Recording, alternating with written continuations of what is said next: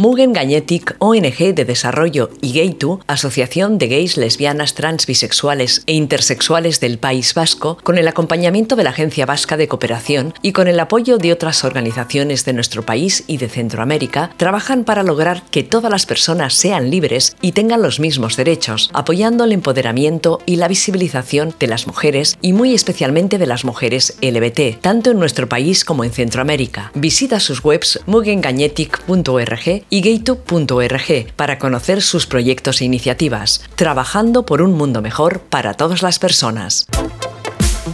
Cómics. LBT, feminismo, Ilústrate, Ilústrales muestra lo que hay detrás de las viñetas a través de entrevistas y conversaciones con Teresa Castro. Buenos días, buenas tardes, buenas noches a todas nuestras oyentes. Aquí estamos de nuevo en vuestro podcast favorito de autoras y cómics LBT y proyectos feministas. Ya sabéis, Ilustrate, Ilustrales, que podéis escuchar en inauradio.com. Inauradio podéis encontrarla en todas las redes sociales como Inauradio. El programa Ilustrate, Ilustrales tiene su propio Instagram que se llama igualmente Ilustrate, Ilustrales, en el que vamos poniendo las imágenes de los cómics que comentamos. Y eh, yo soy Teresa Castro, eh, me defino como activista por los derechos de las mujeres y del colectivo LGTBIQ. Y ya sabéis que es habitual en este programa que no esté sola y que esté súper bien acompañada. Y en esta ocasión no es para menos, eh, tenemos con nosotras a Lola Vázquez, que es una mujer eh, trans de Guatemala, pero no la vamos a definir solo como una mujer trans, sino que es una artista, es una actriz, diseñadora de moda, dibujante. Eh, en fin, autora de uno de los cómics que forman parte de la antología Si Somos y en la que hemos tenido el gusto de colaborar ambas. Y nada, pues hola Lola. Hola Teresa, hola mundo, hola Europa. Qué bueno eh, poder hablar. Les mando un abrazote desde Guatemala. Pues nosotras encantadas de que estés aquí porque siempre viene muy bien eh, conocer las realidades de, de, otros países y de cómo está el colectivo en, en los otros países, que no, que no tenéis una situación tan buena como, bueno, buena, tampoco vamos a decir que aquí estemos lanzando cohetes, pero bueno, mejor, mejor. Sí, claro. Pero bueno, la primera pregunta es que, bueno, tú ya, ya he comentado así al presentarte que eres una persona, una, eres una artista bastante visible ¿no? en el mundo cultural eh, de tu país. ¿Y cómo, cómo llevas esto de ser una, una mujer transvisible allí en Guatemala, que las cosas no están demasiado bien. Pues mira, Teresa, es muy complejo porque eh, sí luego resulta ser un poco intimidante, ¿no? El hecho de, esta visibilidad, eh, ya que pues eres foco de ataques, de eh, malos comentarios, de tratar de, de desacreditar tu trabajo, y, pues estamos en un país muy conservador, eh, donde pues la religión cada vez toma más poder político también. Eh, los conservadores, eh, acabamos de estar en, en, selecciones presidenciales y, pues los discursos eran de, los, de una de las candidatas que, que estaba como ya en la segunda vuelta, como, como nosotros ya estamos definidos, somos hombres y mujeres y, y ese tipo de cosas, ¿verdad? Que, o comentarios que vienen a, a promover a promover la persecución y, otra vez como em, todos estos ataques de odio y, burlas hacia la comunidad LGBT. Eh, si no me equivoco, en el, en el 2022 se aprobó una ley que prohíbe expresamente el matrimonio homosexual y la enseñanza de la diversidad sexual en las escuelas. Sí, fíjate que esa es, era una ley eh, de protección a la vida y la familia. Por suerte fue em, eh, el presidente de nuestro país solicitó que fuera archivada está archivada por el momento, pero eh, eso no quiere decir que en cualquier momento la vuelvan a sacar, ¿no? Claro. Sí, eh, y, y, pues sí, eh, como te digo, estos discursos de odio promueven promueven mucho, mucha la persecución, la violencia, y es interesante cómo satanizan todo esto, ¿verdad? Y, y nos tratan de mezclar con temas o estas agendas de aborto, sí, eso, ¿verdad? Lo que sí tenemos vigente ahorita, o, o pues no vigente, sino que es una iniciativa de ley que está latente en el Congreso, es una ley que, una iniciativa de ley que prohíbe eh, el tema de la niñez trans. Entonces, esto sí es muy preocupante, ¿no? Porque las, niñas trans existimos, ¿no? O sea, no es que crezcamos y nos volvamos trans, sino que somos trans de desde que tenemos conciencia de nuestro ser. Eh, bueno, eh, al final la situación no es nada favorable, pero bueno, ahí estás tú dando la cara, ¿no? Llevas eh, bastante tiempo haciendo cosas en tu país. En cuanto al tema de la cultura, ¿crees que la cultura es un medio para educar a la sociedad y para que en tu país las cosas vayan a mejor o, tampoco se valora el tema cultural. Definitivamente, Teresa, yo siempre le he apostado al arte, a la cultura, para educar y sensibilizar. Yo siempre he dicho que yo te puedo venir acá y darte un discurso político que, o sea, con unas palabras divinas y lo que quieras, pero no te va a tocar de la misma manera que te va a tocar una canción, una película, un arte visual, un dibujo, o sea, te va a conmover y te va a, llegar de diferente manera, siento yo. Bueno, no siento, estoy segura. Entonces yo siempre he considerado el arte como un arma para, para esto, ¿no? Para el, avance de, de, nuestra agenda política, por supuesto, ¿verdad? En Latinoamérica y, pues la educación, la sensibilización en estos temas, eh, la experiencia que tuvimos con, contigo y eh, con ustedes del cómic para mí fue maravillosa eh, porque sí, aparte estamos como en países que no tienen cultura de lectura, ¿verdad? Y entonces considero que el cómic pues es una puerta para,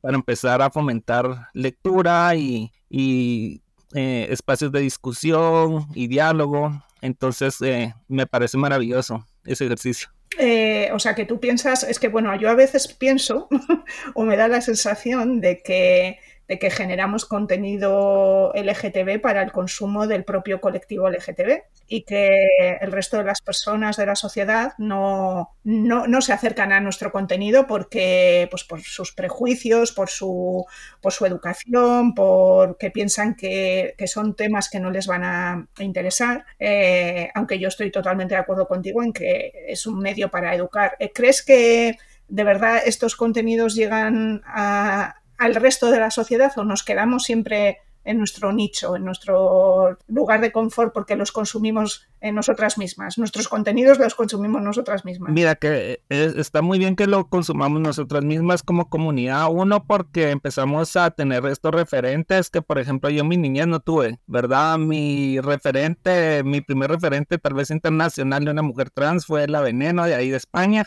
Y pues eh, no es que esté mal, pero no es el mejor referente para una niña, ¿verdad? Por todo el contexto y esto, ¿no? Eh, que, obviamente es una persona que sigo admirando hasta, hasta la fecha por cómo abrió pues los espacios, pero eh, como te digo, no es un referente para la niñez, por así decirlo, trans, como... y, y, creo que sí es muy bueno como empezar a hacer esto. Te voy a decir por qué razones lo veo yo. Una, porque no es solo consumirlo, sino que también generas eh, este cupo laboral para las personas LGBT que los hacen y este espacio para expresión artística y eso es también muy importante, ¿no? El hecho de que los consumamos también, porque el hecho de ser parte de la población LGBT no quiere decir que esté sensibilizada con temas de bisexualidad o temas de trans o temas de eh, intersex o de lésbico, entonces como que quiera que nada, irnos empapando de toda esta información nos va a sensibilizando también como colectivo. Sin embargo, yo sí te digo que de mi parte yo sí compartí muchísimo como mi cómic y el cómic general, ¿no? Eh, a personas eh, heterosexuales, algunas instituciones, em, y pues yo creo que lo que tendríamos que empezar a hacer también es hacer estos ejercicios de lectura, ¿verdad? Hacer grupos de lectura y después de discusión en centros de estudio, universidades. Luego he visto yo que se juntan en algunos cafés a leer poesía y todo, pues ¿por qué no promover también lectura de cómics, ¿verdad? En estos espacios. Creo que es muy importante empezar como también desde nosotras hacer como estos ejercicios para que empiecen a llegar como a estas otras audiencias. Bueno, estoy totalmente de acuerdo contigo y lo que pasa que sí me da pena siempre que, el esfuerzo que realizamos se quede un poquito en, un entorno muy, muy, muy, muy cerrado, ¿no? O sea, que no, que no sepamos llegar a, al resto de la sociedad. Pero bueno, eh, poco a poco supongo que iremos pasando, pasando página ¿no? y, que eso siga eh, haciéndose una bola y que al final el resto de la sociedad se acerque a, nuestros contenidos. Y mira, ya que, ya que hablo contigo, te comento, y también es una primicia para todas las oyentes, que, el cómic Así Somos, en el que hemos colaborado tú y yo, eh, se va a usar en las escuelas de Chicago para aprender español. Sí, eh, imagino que os, os, mandaremos un email comentando exactamente porque les hemos pedido. Ah, eso es maravilloso.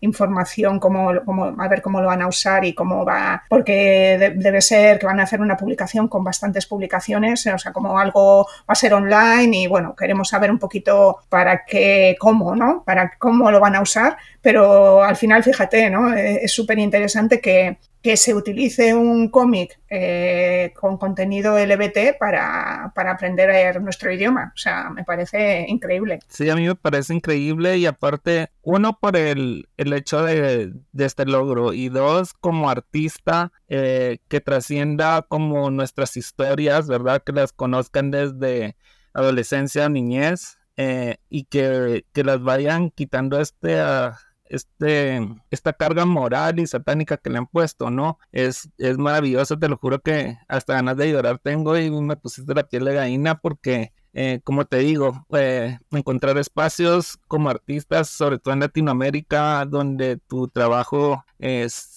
se logre ver afuera es como muy complicado, entonces estoy muy feliz con la noticia. Con respecto a, luego hablaremos un poco más del cómic, pero bueno, con respecto a, tu labor como, como artista, eh, llevas bastante tiempo haciendo teatro ahí en Guatemala y cine. Y no sé si has visto evolución en el tipo de público que va, que va a ver las obras o, sigue siendo el mismo tipo o, cada vez es más, va más gente, cada vez se entiende más lo que estamos intentando contar, no sé. ¿Cómo, ves tú, eh, si es que has visto una evolución? Porque a lo mejor no, a lo mejor sigue yendo los cinco personajes de toda la vida, que a veces aquí pasa eso, ¿no? Claro, mira, sí ha habido evolución definitivamente tanto en el, público, pero siento que la evolución también ha venido desde eh, las personas que están haciendo cine y teatro. O sea, yo me recuerdo que cuando yo empecé a hacer esto eh, hace, ay, que, ya, hace muchos 15 años, no sé, te digo, o sea, los papeles o guiones que me llegaban a mí eran eh, porque necesitaban una prostituta o porque necesitaban una trans y, eh, y luego era como el tipo cliché como, mira acá, tenés que estar orinando para, o sea, como que solo así te visualizaban, ¿no? O haciendo eh, cosas como, como que no sé, tal vez solo en la mente de los hombres nos percibían de esa manera. Actualmente estoy haciendo una película y una serie para Paradox y me encanta porque mis personajes pues eh, eh, no son, primero el, de la serie que se llama No Name, es una miniserie que pronto va a estar en redes sociales y, y pues simplemente soy una chica que es novia de un fotógrafo y, pues, o sea, no me definen como una mujer trans, sino que simplemente soy Cleo, ¿no? Y soy la novia de un chico en los años 70. Entonces, eh, que luego esta chica la violan, la matan y, y pues ella es como un, una presencia que atormenta al, asesino, ¿verdad? Eh, pues a mí me encanta empezar a tener la oportunidad de, ir haciendo estos papeles, ¿no? Que, que, como te digo, te sacan de esta hipersexualización que existe en torno a las personas trans.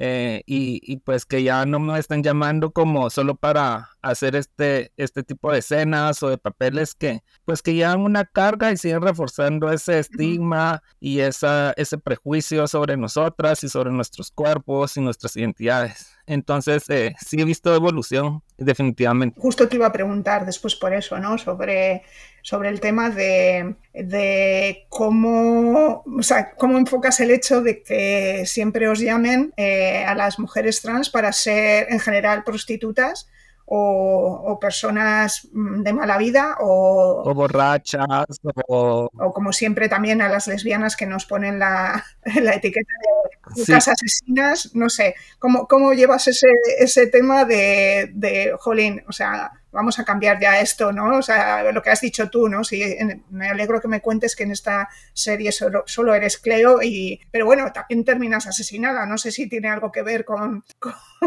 con, ser... Pues todo los personajes mueren en la, en la serie, realmente es como un chico que mata y, y, como que este espíritu como que atormenta, ¿no? Eh, pero como te digo, yo como cambié esto desde mi postura de ya no aceptar papeles aunque me muriera de ganas, porque me encanta estar, eh, yo antes decía, lo acepto solo por estar, ¿no? Y aunque no me paguen o aunque esto o lo otro, pero eh, ahora sí mi postura es como que realmente creo que tendría que ser el personaje muy interesante o la historia contada desde otra perspectiva, ¿no? No solo el hecho de ser prostituta por ser trans, sino que tal vez la historia de una chica que trans que ejerce trabajo sexual y todo el contexto. Eso ya cambiaría una historia, ¿no? Pero el hecho de que me llamen solo porque, mira, necesito hacer una escena en la cárcel y quiero que hayan eh, mujeres trans prostitutas arrestadas con el personaje principal. Como que ese tipo de cosas ya no me presto, ¿no? Ahorita actualmente, pues te cuento, Teresa, soy directora de United for Diversity.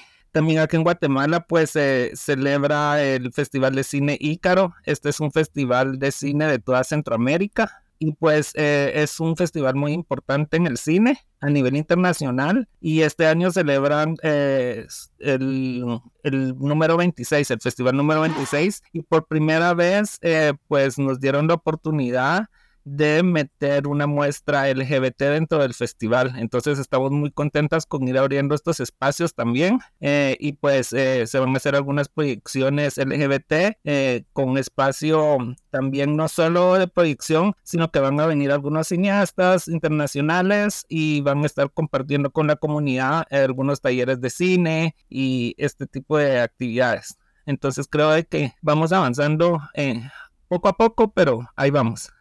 Eh, aparte de esto que me has contado, eh, he estado mirando un poco tu trayectoria y hiciste un cortometraje durante la pandemia eh, que se titula Decidí nacer mujer, que en el que comentas que el 90% de la población trans de Guatemala no recibe el salario mínimo y casi el 90% se ve obligada a ejercer la prostitución. Sigue siendo la situación igual, peor. Eh, el acceso al trabajo, me imagino que lo tenéis fastidiado. Eh, cuéntanos. Sí, mira, acá es, es muy complejo el tema de cupo laboral de, para personas trans, sobre todo, que somos las más visibles, ¿no? Una persona gay o lesbiana, pues se puede eh, camuflajear, por así decirlo, dentro de, la gente y pues tiene más oportunidades. En cambio nosotros pues eh, somos una población más visible.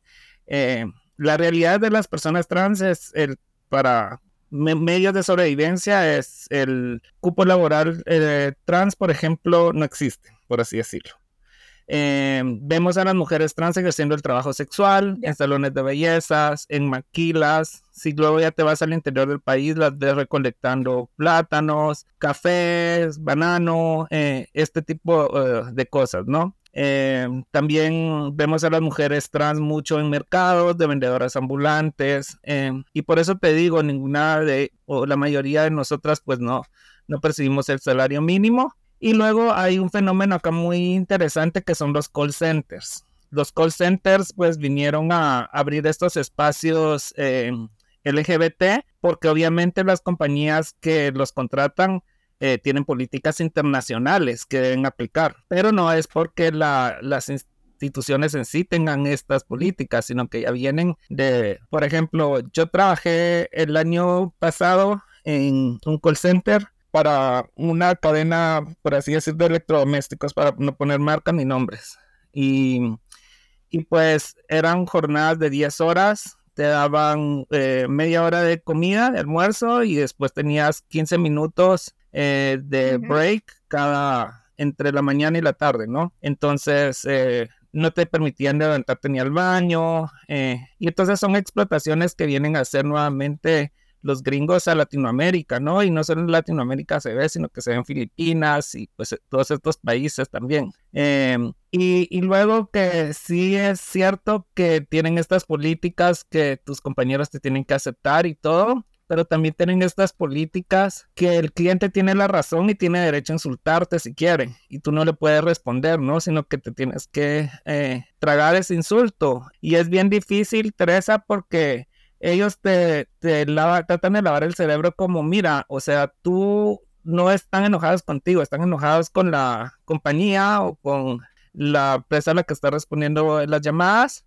pero, o sea, no dejas tú de recibir el insulto y tragártelo y pues no tener un acompañamiento y que no te deja arruinar también el día, ¿verdad? Entonces como que esa parte. Y la parte también mala es de que para poder eh, tener este tipo de trabajo pues tienes que hablar inglés. Entonces, eh, pues la población trans sabemos de que no hemos tenido acceso a educación, entonces es muy limitada o muy pocas las personas trans que pueden optar estos trabajos en estas empresas.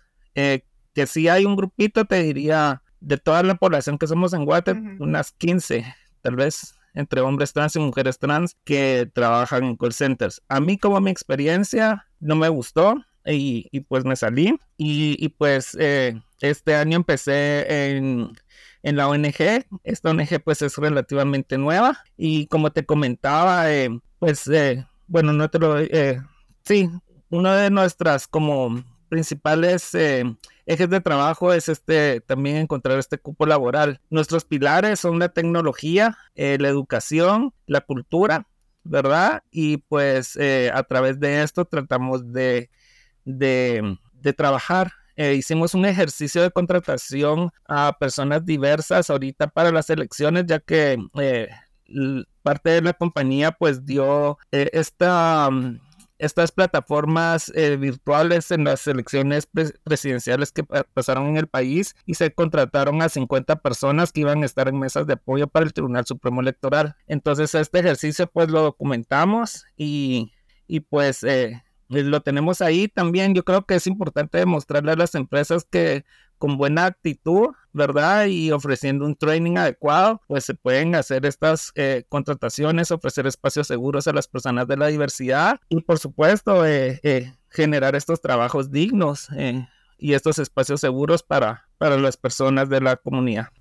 O sea que bueno, estáis en el camino, pero todavía hay un montón de, cosas por hacer. Sí, sí, Teresa, está bien, bien complicado el tema laboral acá en el país. Y por ejemplo, en el tema, e, esto te hablo en el tema privado, ¿verdad? Y en el tema de gobierno, pues solo tenemos una mujer trans que trabaja eh, como psicóloga para la Defensoría Pública Penal. Y esto porque existe una mesa ya LGBT ahí, ¿verdad? Pero es la única mujer trans que ha tenido una plaza hasta ahorita en, en el gobierno. Bueno, tampoco, a ver, evidentemente que aquí estamos eh, bastante mejor porque eh, aquí hay leyes que, protegen al colectivo, pero tampoco es para tirar cohetes. Mm, y, el, las mujeres trans y, los hombres trans, aunque creo que en menos medida, tienen muchas dificultades también para, para encontrar trabajos, eh, digamos, de calidad, ¿no? Pero bueno, es otro, otro nivel que, que allí yo creo que todavía tenéis mucho que, mucho que trabajar, pero bueno.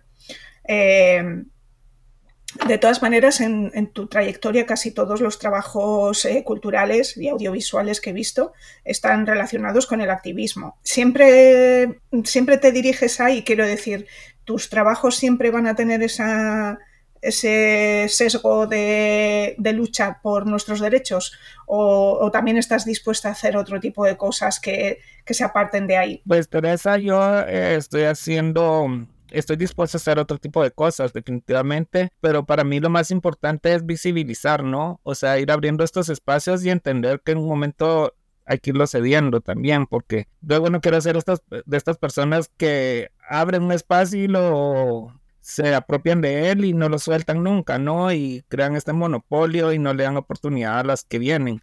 Entonces yo creo de que si se está abriendo estos espacios, eh, pues es para que otras también puedan ser incluidas. Eh, y pues para mí es muy importante. Yo estoy estudiando ahorita también cine porque me, me interesa mucho esto. Eh, saqué unos cursos de guion y pues ya estoy escribiendo algunas, un corto que este corto lo que quiero es que dé apertura, como por así decirlo, una secuela, ¿no? Un, antes y un después de este corto. Eh, y, pues sí, es, tiene un poquito de, siempre de activismo, tal vez la, la una de las películas y la otra ya nos vamos por un tema más de, de maternidad y, y paternidad trans. Ajá, pero como que toda, o sea, como que las dos nos van a, encadenar, se van a enlazar de alguna manera, ¿no? La primera película que, que habla más con tema de activismo es, eh, está inspirada en, en, una historia o hechos verídicos, ¿verdad? Que es eh, una compañera trans que fue asesinada acá en Guatemala por su pareja. La apuñalaron más de 47 veces. El Ministerio Público en el juicio, pues, eh, vino y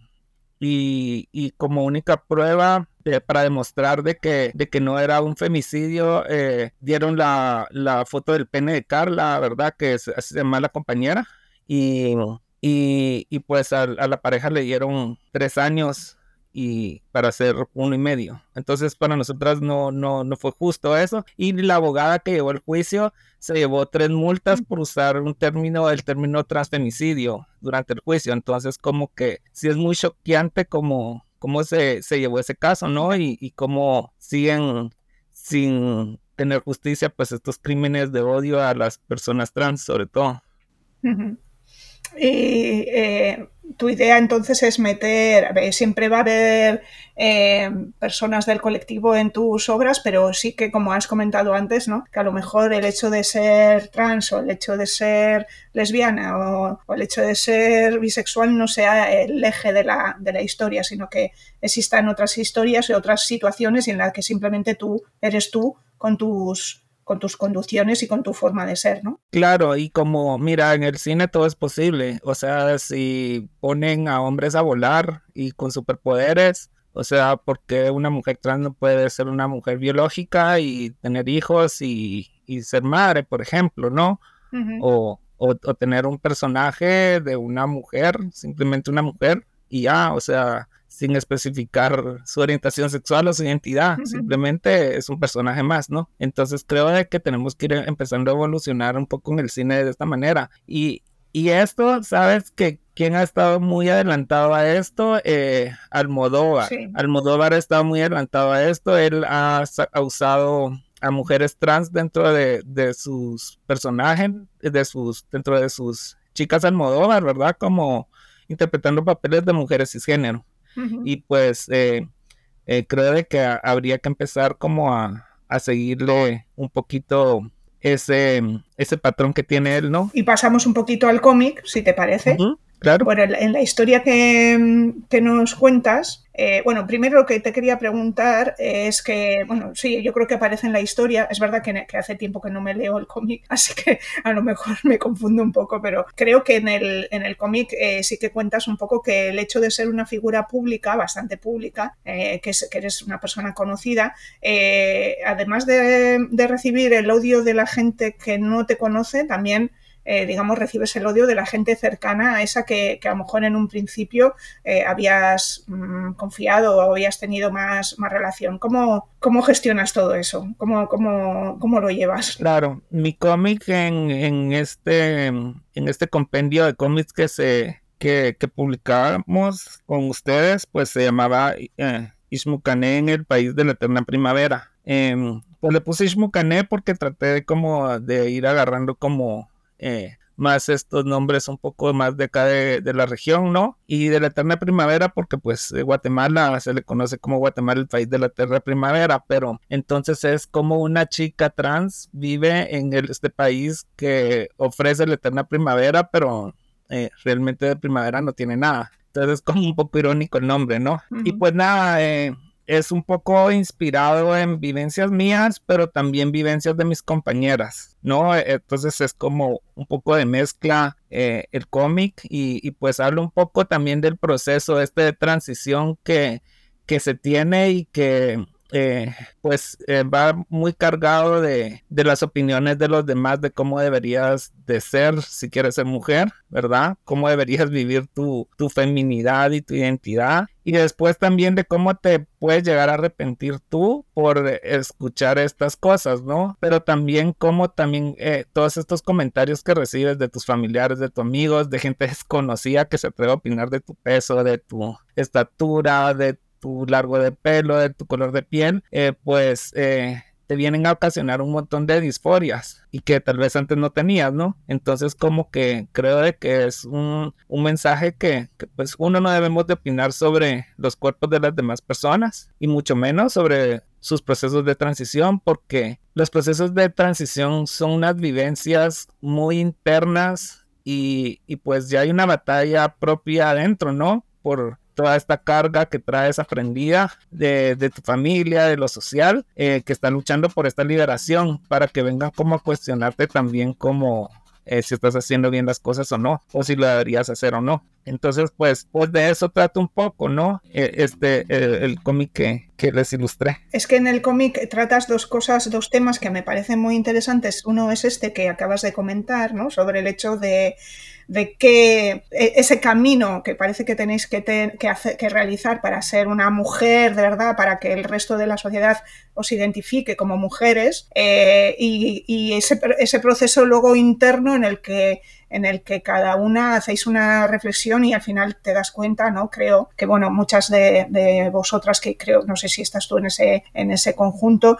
mm, decís, bueno, pero si es que yo, ¿por qué tengo yo que cambiar eh, todo esto, ¿no? Para ser lo que ya soy, ¿no? Eh, es un poco ese, ese concepto de, de, que al final no hace falta a lo mejor operarse tanto, sino que tú puedes ser tú sin operarte. Pero es verdad que, claro, los condicionantes externos, como bien has explicado, pues te hacen eh, tirar por ese camino que parece, en teoría, parece el más fácil, ¿no? Pero luego no sé yo si es el más fácil. Mira, no es el más fácil y también no es el más como saludable. Yo me recuerdo que cuando yo me puse mis implantes de senos fue un tanto también por un poco de esta presión de ¿y cuándo te vas a parar? Y, y tenía como esto, ¿sabes?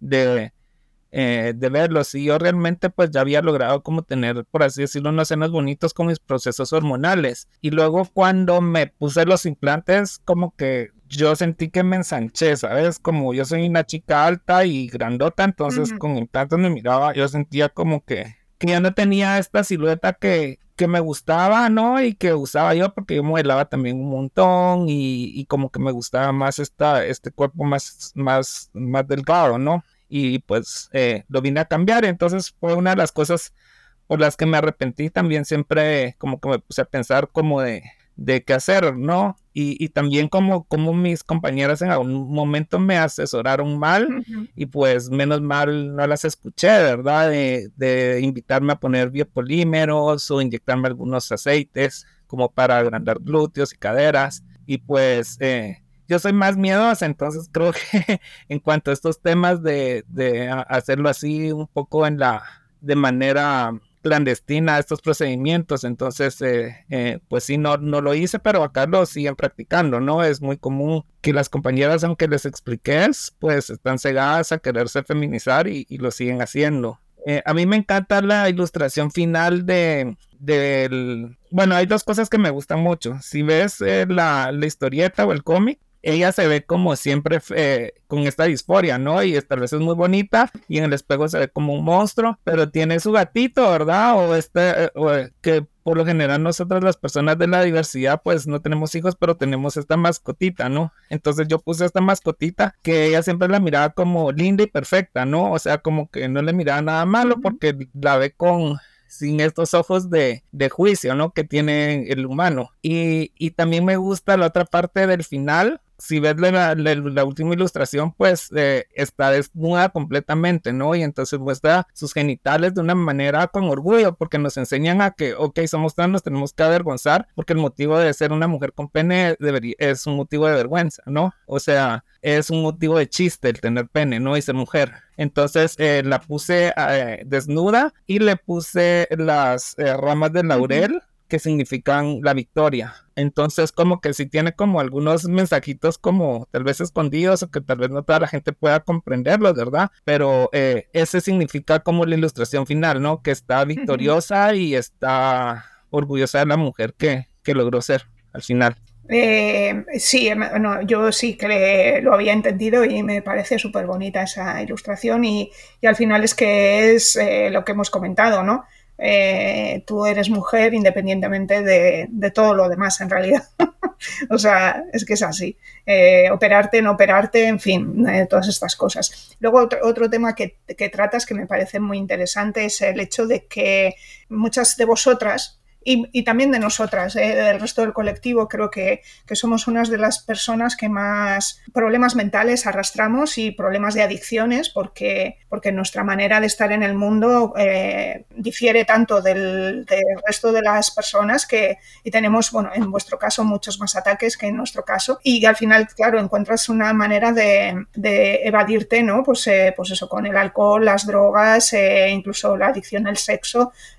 y eso, ese tema me parece parece súper interesante, ¿no? Porque al final es como una especie de, una, tabla de salvavidas eh, mal entendida, ¿no? O sea, es como mm, mm, sobrevivo así, pero es que esto me puede traer unas consecuencias horribles. No sé cómo, cómo lo ves tú y si querías verdaderamente reflejar todo esto que yo estoy contando así, un poco, un poco abuela pluma.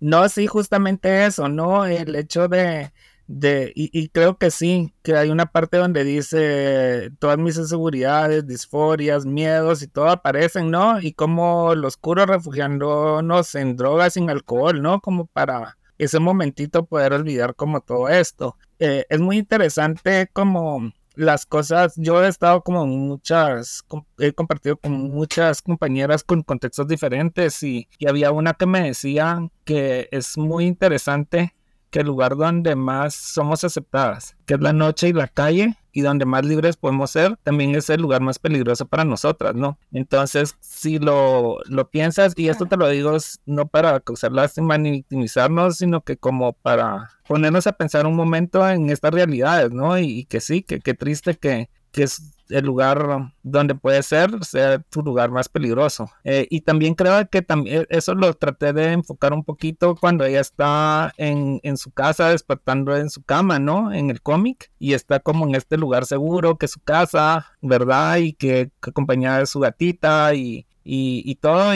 que pues desde su casa empieza a recibir este odio y este y esta transfobia a través del teléfono y las redes sociales, ¿no? Y le va a generar un montón de cosas. Otra de las cosas también es eh, esta, esta presión de quererte operar, ¿no? Y, y tener acceso a las cirugías, pues es, es, bien caro. Entonces yo he visto compañeras y ah, también a mí me pasó, ¿no? O sea, venir y hacerte una cirugía, invertir todos tus ahorros y quedarte después sin un centavo. Entonces, pero operada, ¿no? Y después darte cuenta que el hecho de tener tetas nuevas o tener tetas que antes no tenías no te hizo más mujer ni menos mujer, sino que seguís siendo una mujer trans y te siguen viendo como una trans. O sea, y, y esa también es como una una cosa bien fuerte para nosotras, ¿no? Que decimos, ay, nos vamos a ir haciendo estos procedimientos para irnos feminizando y pasar más desapercibidas, pero que al final sí puede que pases más desapercibida, pero no dejas de ser trans, pues, nunca. Exactamente. Mm.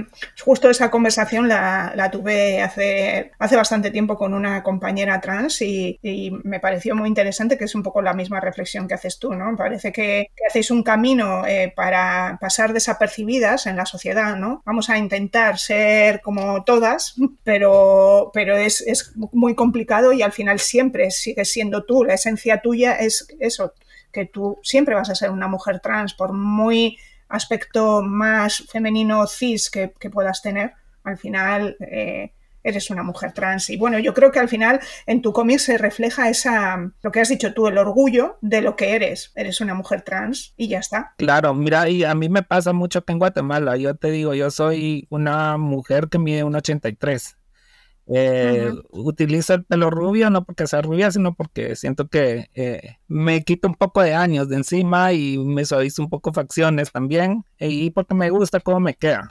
No es por otra cosa. Y pues estoy toda tatuada y, y, y no sé, entonces en la calle siempre me ven, ¿verdad? Y entonces yo siempre digo, no sé si me ven por alta, por trans, por los tatuajes, pero bueno, ya me acostumbré. Y me pasa mucho que la gente me llega y me habla en inglés, ¿no? En Guatemala realmente la, la estatura promedia es, es, es, bajita, la gente en Guatemala, mi país, ¿no? Y entonces como que sobresalgo muchas veces por eso. Y la gente asume que soy gringa y cuando hablo, pues a mí no me gusta fingir mi voz, ¿no? Entonces cuando me hablo se perciben que pues obviamente se dan cuenta que no soy mujer cisgénero y, y sí me han dicho porque no, me han preguntado que por qué no finjo mi voz y, y, a mí me cae muy mal eso, ¿sabes? Porque yo digo, esta voz ha sido la voz de muchas mujeres acá trans en Guatemala, ¿no? Y entonces ahora van a querer que la finja. Entonces es como también como muy molesto. Y también me, me, molesta, pero esto ya es muy personal, cuando veo a las compañeras tratando de, de, de, fingir esta voz, porque es que es un tema muy cansado, Teresa. Es muy cansada estar viviendo así como con eso y con esa presión. Entonces yo digo, ojalá se liberen un día, ¿no? De todo esto. Es como un poco, a ver, queremos ser eh, nosotras mismas, ¿no? Y para ser nosotras mismas tenemos que fingir. Es como Claro, ¿no? Lo analizas y dices, mm, pues a lo mejor es que es, mm, si tengo que fingir, claro. no estoy siendo yo misma. No, sí, yo, yo sí lo he meditado mucho y yo digo, pues bueno, yo soy trans y me gusta ser trans y es lo que me hace diferente, ¿no? Y es lo que me hace única y lo que me hace única en mi propia esencia, ¿no? Y, y pues estoy orgullosa de ello, pues, y, claro. y sí, me gusta ser trans no me avergüenza ser trans. Entonces, si no me avergüenza ser trans, porque tengo que estar como fingiendo. Ya, claro. Pues nada, visibles y orgullosas eh, las mujeres trans y las mujeres lesbianas y las mujeres bisexuales. ¿No?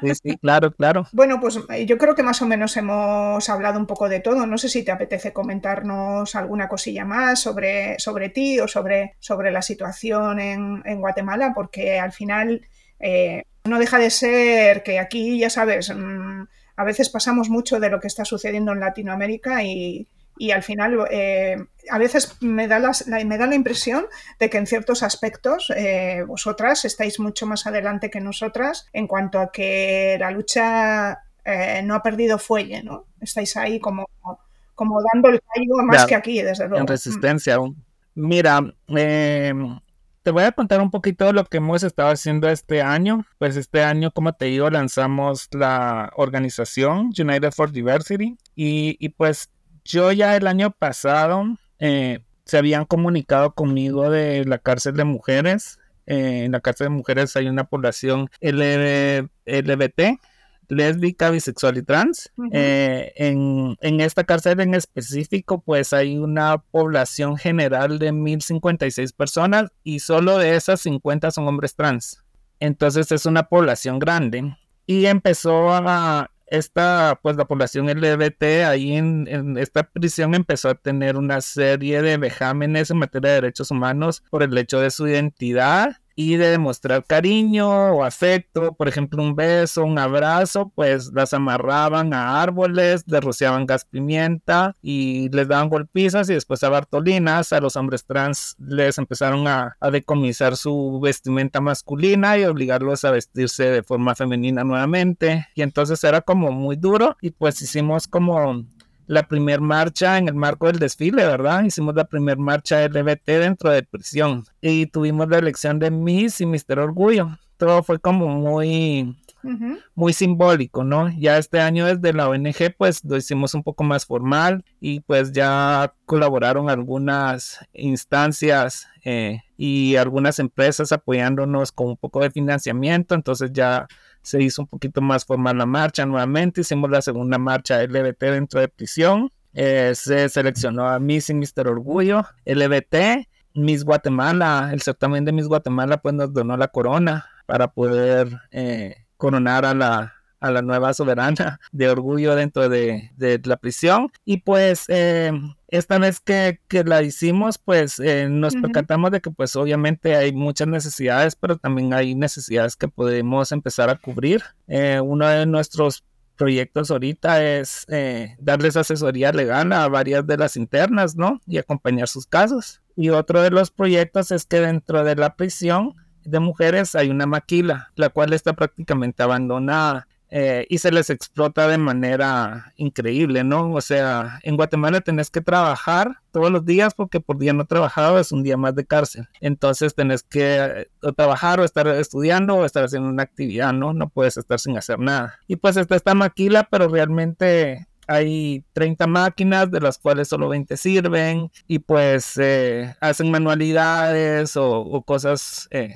así, ¿no? Entonces, como la idea ahorita es generar un, un, un, taller con tres módulos, ¿no? De, para, para las mujeres que están ahí internas en esta maquila, darle un mantenimiento a, toda la maquinaria y pues dar este, este taller pensando un poco también en, en que uno que tengan acceso a educación adentro de prisión que es parte de la rehabilitación, y dos, pensando un poquito en su reinserción social, ¿no? Cuando salgan, que tengan un oficio. Entonces la idea es empezar a crear estos módulos de corte y confección adentro de, de la cárcel. Y entonces es eh, uno de los proyectos que estamos trabajando para que esperemos ya el otro año poder empezar a implementarlos. Pues me parece súper interesante y, mucha suerte con esta, con esta andadura de la, de la, asociación. Y bueno, como es habitual en este programa, suelo terminar eh, pidiendo a nuestras invitadas que nos recomendéis un,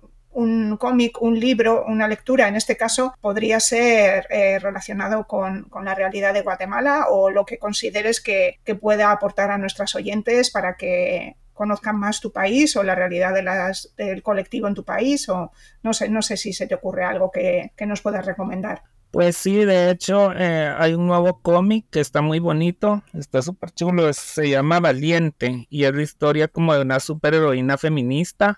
Eh, está hecho acá en Guatemala y lo pueden encontrar como Valiente en, las, en, en el Facebook. Ah, vale. Ajá, y entonces eh, está muy bien hecho, la verdad. está muy, muy bonita la, la, la ilustración y todo. ¿Sabes las Fíjate que lo están haciendo, es un colectivo feminista, creo. No, no estoy muy segura porque yo hasta ahorita como que tuve el primer acercamiento con, esto y lo estoy empezando como a ver. Pero. Vale, lo busqué y si no, lo encuentro te, pregunto para que me mande enlace y así lo ponemos también en la, en la descripción del podcast. Sí, yo te lo, yo te lo comparto. Pues nada, Lola, eh, ha sido un placer tenerte con nosotras. Yo creo que, que nos has contado un montón de cosas súper interesantes. Eh, yo he estado súper a gusto, espero que tú también. Eh, recordad, a, recordar a nuestros oyentes que el cómic del que hemos hablado, Así Somos, está eh, disponible gratuitamente online en las páginas de Mugen Gagnetic y de gaytu.org, ambas dos, y allí podéis leer eh, tanto la historia de Lola como de otras tantas mujeres LGBT que hemos participado en, esta última publicación y también hay otras dos publicaciones anteriores que podéis descargaros también con historias de mujeres, eh, unas de mujeres LGBT, otras de mujeres solo trans, bueno, eh, ahí tenéis un montón de lectura súper interesante y siempre contando con, nuestras compañeras de, Centroamérica que, están ahí dando el callo y a las que deseamos un montón de suerte. Así que Lola, pues nada, estamos en contacto. Un placer. Gracias, Teresa. Y solo para las que me quisieran seguir en mis redes sociales, también aparezco como... Es verdad, me preguntarte. Ay, venga, dilo, dilo, es verdad. Como arroba soy Lolita Vázquez y la ONG aparece como arroba UDUFD-GT22. Bueno, pues nada, eh, un placer y a nuestras oyentes, pues nada, nos escuchamos en el próximo Ilustrate Ilustralets. Pasadlo bien. Gracias, gracias, sí. Cómics, LBT, feminismo, Ilústrate Ilústrales muestra lo que hay detrás de las viñetas a través de entrevistas y conversaciones con Teresa Castro. Mugen Gagnetic, ONG de Desarrollo, y Gaytu, Asociación de Gays, Lesbianas, Trans, Bisexuales e Intersexuales del País Vasco, con el acompañamiento de la Agencia Vasca de Cooperación y con el apoyo de otras organizaciones de nuestro país y de Centroamérica, trabajan para lograr que todas las personas sean libres y tengan los mismos derechos, apoyando el empoderamiento y la visibilización de las mujeres y muy especialmente de las mujeres LBT, tanto en nuestro país como en Centroamérica. Visita sus webs mugengagnetic.org y gaytu.org para conocer sus proyectos e iniciativas, trabajando por un mundo mejor para todas las personas.